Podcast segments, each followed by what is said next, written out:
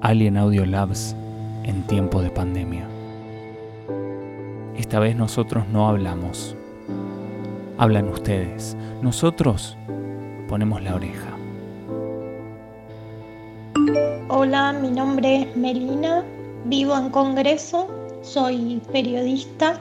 En este momento no estoy trabajando porque el lugar donde estoy decidió que seamos muy poquitas las personas que estamos, así que en la experiencia personal pensé que iba a salir, pero bueno, de repente estoy en casa.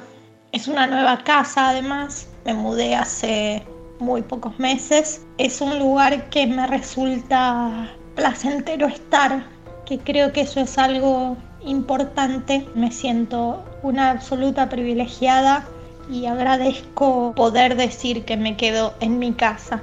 A nivel personal estoy bien, me encuentro fuerte, hasta ahora no me agarro ningún momento de sentir que el día se me hacía un chicle o algo.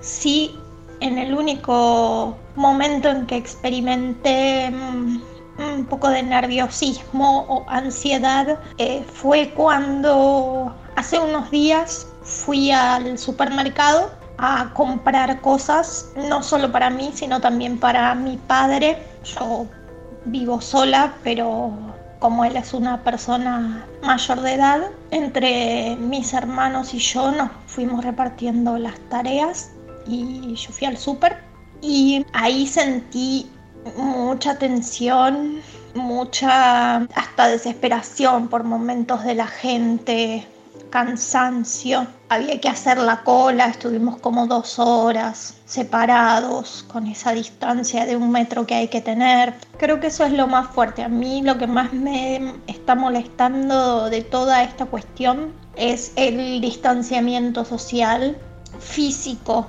Yo soy militante del abrazo y el otro día haber ido a ver un momento a mi padre cuando le llevé la comida y no poder abrazarlo fue, fue fuerte. No poder compartir un mate, pensar que no puedo besar a alguien, quizás me va a ser más difícil de sobrellevar. Miedos, la preocupación de la realidad de que veo los números y espero que todo esto que estamos haciendo ahora sea para no estar como están en Italia o en España. Uno escucha los testimonios de los médicos de allá o de la gente y es realmente preocupante.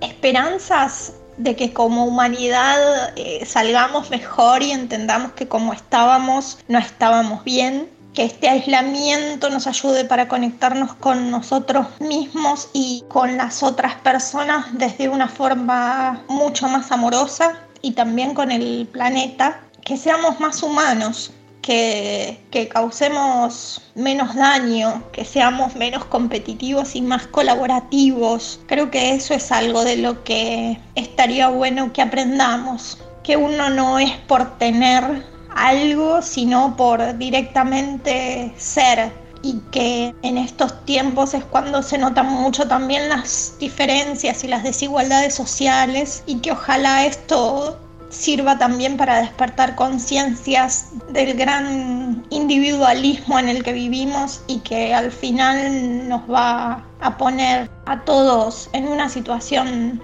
complicada. Así que soy optimista y espero que se entienda que lo público también y el bien común nos hacen bien a todos. Un saludo, gracias. Todas las voces, todas las experiencias. En tiempos difíciles, hacete escuchar. Porque entre todos, seguro se hace más fácil.